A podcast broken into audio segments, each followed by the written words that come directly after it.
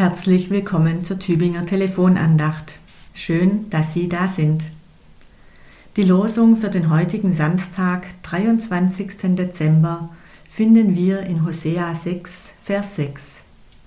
So spricht der Herr, ich habe Lust an der Liebe und nicht am Opfer, an der Erkenntnis Gottes und nicht am Brandopfer.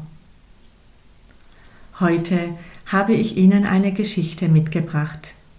Ich liebe Geschichten und finde, dass sie oft sehr anschaulich deutlich machen, worum es geht. Die folgende Geschichte von Charles Dickens zeigt, wie Liebe in Kameradschaft ganz praktisch gelingt. Falls Sie die Geschichte kennen, so hoffe ich, dass Sie sie als Deutung, wie die Lust Gottes an der Liebe konkret aussehen kann, erneut gerne hören. Schon als kleiner Junge hatte ich meine Eltern verloren und kam mit neun Jahren in ein Waisenhaus in der Nähe von London. Es war mehr als ein Gefängnis. Wir mussten 14 Stunden am Tage arbeiten, im Garten, in der Küche, im Stall, auf dem Felde. Kein Tag brachte Abwechslung, und im ganzen Jahr gab es für uns nur einen einzigen Ruhetag. Das war der Weihnachtstag. Dann bekam jeder Junge eine Apfelsine zum Christfest. Das war alles. Keine Süßigkeiten, kein Spielzeug, aber auch diese eine Apfelsine bekam nur derjenige, der sich im Laufe des Jahres nichts hatte zu Schulden kommen lassen und immer folgsam war. Diese Apfelsine an Weihnachten verkörperte die Sehnsucht eines ganzen Jahres. So war wieder einmal das Christfest herangekommen. Aber es bedeutete für mein Knabenherz fast das Ende der Welt. Während die anderen Jungen am Waisenhausvater vorbeischritten und jeder seine Apfelsine in Empfang nahm, musste ich in einer Zimmerecke stehen und zusehen. Das war meine Strafe dafür, dass ich eines Tages im Sommer hatte aus dem Waisenhaus weglaufen wollen. Als die Geschenkverteilung vorüber war, durften die anderen Knaben im Hofe spielen. Ich aber musste in den Schlafraum gehen und dort den ganzen Tag über im Bett liegen bleiben.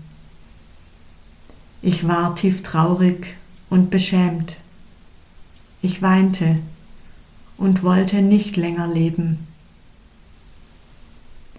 Nach einer Weile hörte ich Schritte im Zimmer. Eine Hand zog die Bettdecke weg, unter die ich mich verkrochen hatte. Ich blickte auf. Ein kleiner Junge namens William stand vor meinem Bett, hatte eine Apfelsine in der rechten Hand und hielt sie mir entgegen. Ich wusste nicht, wie mir geschah. Wo sollte eine überzählige Apfelsine hergekommen sein? Ich sah abwechselnd auf William und auf die Frucht und fühlte dumpf in mir, dass es mit der Apfelsine eine besondere Bewandtnis haben müsse. Auf einmal kam mir ins Bewusstsein, dass die Apfelsine bereits geschält war, und als ich näher hinblickte, wurde mir alles klar, und Tränen kamen in meine Augen. Und als ich die Hand ausstreckte, um die Frucht entgegenzunehmen, da wusste ich, dass ich fest zupacken musste, damit sie nicht auseinanderfiel. Was war geschehen? Zehn Knaben hatten sich im Hof zusammengetan und beschlossen, dass auch ich zu Weihnachten meine Apfelsine haben müsse.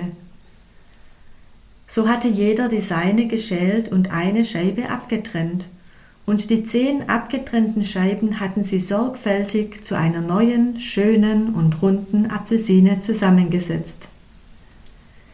Diese Apfelsine war das schönste Weihnachtsgeschenk in meinem Leben.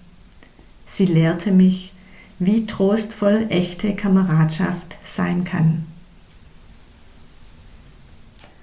Dass wir alle heute und die kommenden Festtage Liebe empfangen uns an ihr freuen und sie weiterfließen lassen, wünscht Diakonin Renate Haug vom Diakonischen Werk Tübingen.